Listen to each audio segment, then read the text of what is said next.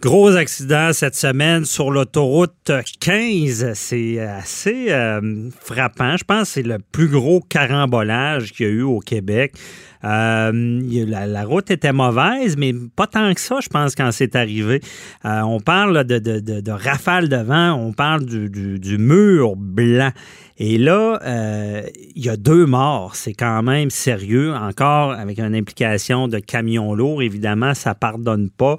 Euh, on voulait en savoir plus sur ce sujet. Euh, est-ce qu'il y a des... Quand ça arrive, ça, je veux dire, la sécurité, c'est important. Est-ce qu'il y a des choses à faire? On en parle avec Bertrand Godin, qui est pilote automobile que tout le monde connaît et enseignant même de conduite automobile. Bonjour Bertrand bonjour.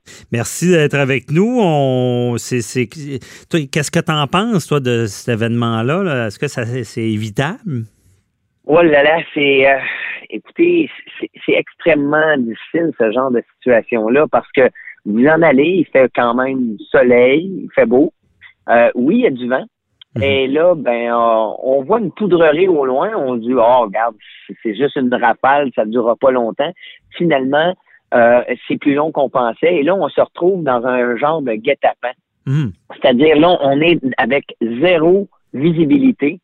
Donc, euh, là, le premier réflexe, si tu freines et que l'autre ne freine pas en arrière, ben c'est la collision. Il faudrait que tout le monde soit synchronisé, dise, ben, on ralentit tous à, 10 km heure pour, pouvoir gérer ça. Mais encore là, 10 km heure, euh, quand on voit rien, euh, la vision, c'est la base de la conduite. On veut avoir du jugement, du discernement, et le jugement, discernement, on l'a seulement avec des connaissances et du sens de l'observation. C'est pas pour rien que les avions euh, ont un minimum de visibilité pour pouvoir atterrir. OK. OK? Puis en plus de ça, ils ont des contrôleurs qui, qui, qui leur disent que la, la piste est libre devant, tout ça. Donc, euh, imaginez, lorsque vous êtes en voiture, vous n'avez pas de ces informations-là. Donc, c'est la raison pour laquelle vous êtes pris dans un guet-apens. Mhm. Euh, on, a vu certaines personnes agir de façon, quand ils ont vu le, mur blanc, ben, ils ont vu une sortie, ils ont décidé de prendre la sortie. Et à ce moment-là, ben, ils ont évité le pire. Oui, bon réflexe. Mais euh, parlons-en des réflexes. C'est ça que je comprends bien ce que tu dis. Évidemment, la base la conduite, c'est la vision. Et quand il n'y a plus de vision, il y a, plus, la, conduite est difficile, mais est-ce qu'il y a des techniques euh, de, euh, est-ce qu'il faut tourner, freiner ou euh, garder notre vitesse, tenir le volant droit? Il n'y a, rien. Ben, regardez, c'est pour ça que si vous êtes tout seul, il n'y a aucun problème. Vous pouvez justement soit ralentir, surtout n'arrêtez pas nécessairement dans plein milieu. OK, gardez une vitesse peut-être très, très, très faible mais gardez-la, ça peut être 5 km heure, puis des fois, même 5 km heure, c'est trop vite. Mais ça, vous pourrez jamais synchroniser 200 voitures les unes avec les autres, à moins d'avoir un système qui va, mhm. va apparaître un, jour sur le marché et qui va faire en sorte que toutes les voitures vont se synchroniser les unes avec les autres. Et là, ben, euh, les gens vont parler, ah, c'est la vitesse le problème. C'est sûr que quand tu vois pas, OK, tu peux pas rouler. Euh, ça, c'est simple. Sauf que j'ai vu, euh, l'année passée, on avait vu un remorqueur avoir une collision, rentrer dans deux voitures de patrouille qui étaient parties en, dérapage. Euh, et on voyait quelqu'un qui était en train d'enlever la neige sur ses essuie-glaces. Il ah. s'est arrêté en plein milieu de l'autoroute. Donc, quand, il a apparu, ben, la manœuvre d'évitement a fait en sorte que les policiers ont perdu le contrôle. Et puis euh, le camionneur qui lui ben, se dit ben je roule bien en bas de la limite de vitesse, ben eh oui. Euh, donc c'est plus il y a plus de, de vitesse réglementaire qui tient là. Dans ben oui, mais chose à pas faire d'arrêter, ça me fait penser on est en judiciaire à la dame au canard, la dame qui avait ben, immobilisé son, son, véhicule pour aller sauver des canards et ça a causé la mort d'un motocycliste. Donc arrêter c'est la pire des choses à faire, ce que je comprends là. Euh, ensuite de ça, euh, je, ça serait, je, sais que tu n'as pas de solution à ça, mais c'est dans, le pire, là, c'est quoi le meilleur conseil? C'est euh, ben, on se met dans le clos, on reste là ou ben, on vient de dire que d'arrêter, c'est la pire affaire. Puis en mhm. même temps, ben, si tu continues, c'est toi qui vas rentrer dans celui qui arrête. Ouais. Donc, c'est C'est pour ça qu'on est pris dans un guet-apens et, et je l'ai vécu l'année passée. Et les conditions climatiques depuis deux ans, on voit apparaître des fronts chauds, fronts froids qui créent un vent euh, vraiment euh, terrible. Puis, Vous mhm. savez, c'est un accident, c'est la combinaison de plusieurs facteurs. Vous savez, s'il avait fait chaud, ne serait-ce que deux jours de plus, ben la neige aurait comme gelé, elle, elle serait devenue comme euh, un peu plus glacée, elle ne se serait pas envolée.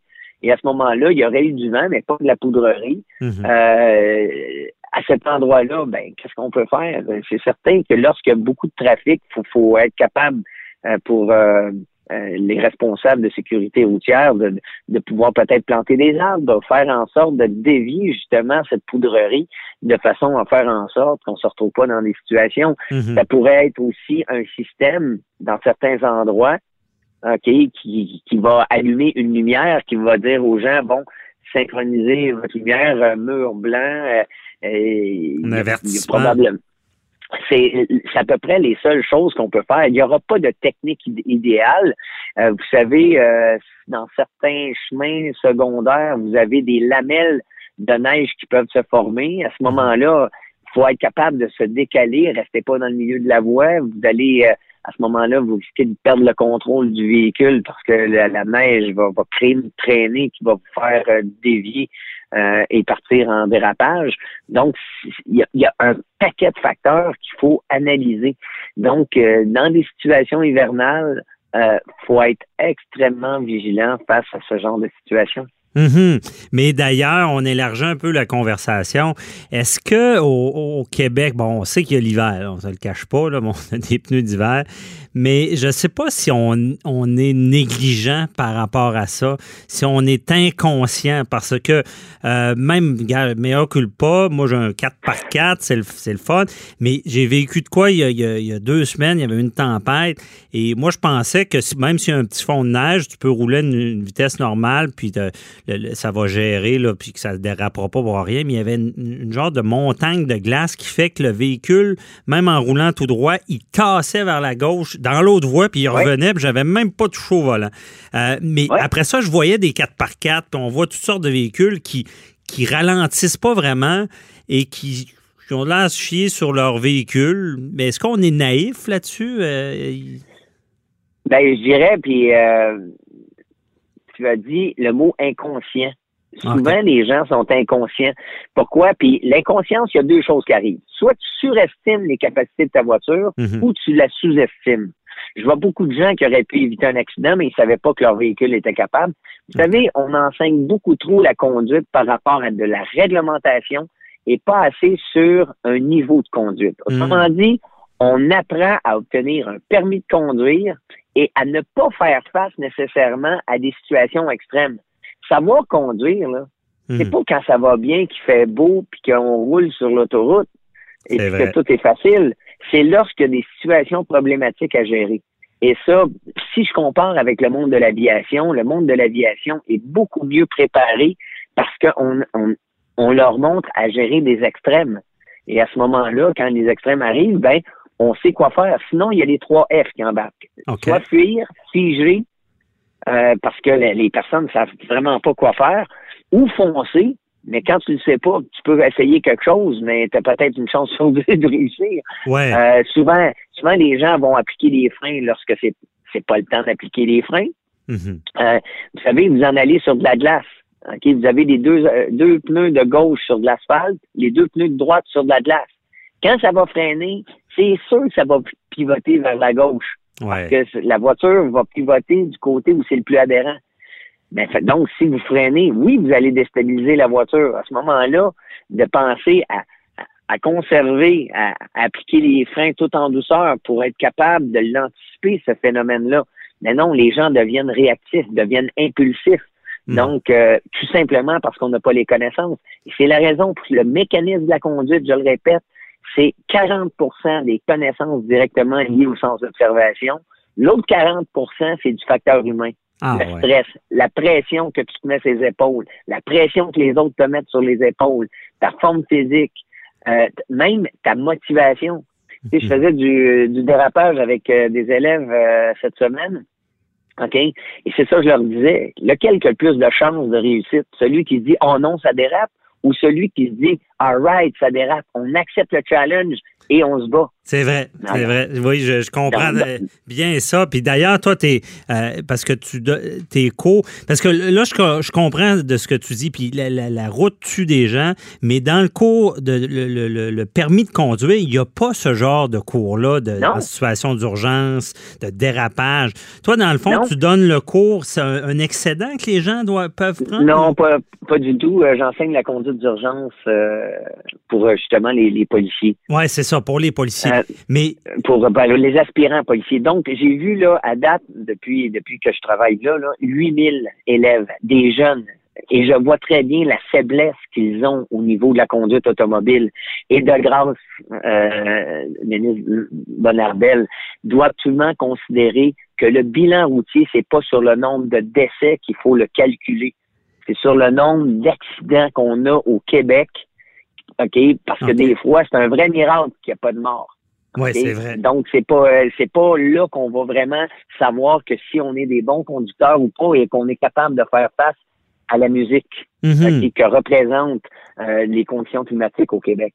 Bien, certainement. Puis ce que, ce que tu dis, je, suis comme euh, surpris, puis je réalise ça, c'est qu'on euh, montre aux policiers comment réagir en situation d'urgence, mais le, commun des mortels n'a pas ces, ces cours-là, ne sait pas.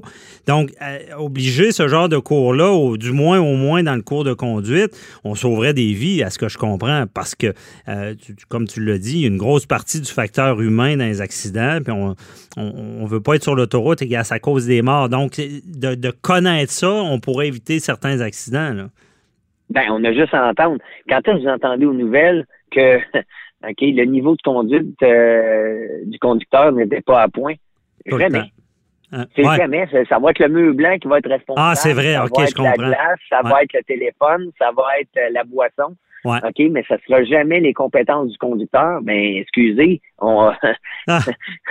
je vois la compétence des conducteurs. OK, et puis on parle de jeunes quand même qui ont 5, 6 ans d'expérience.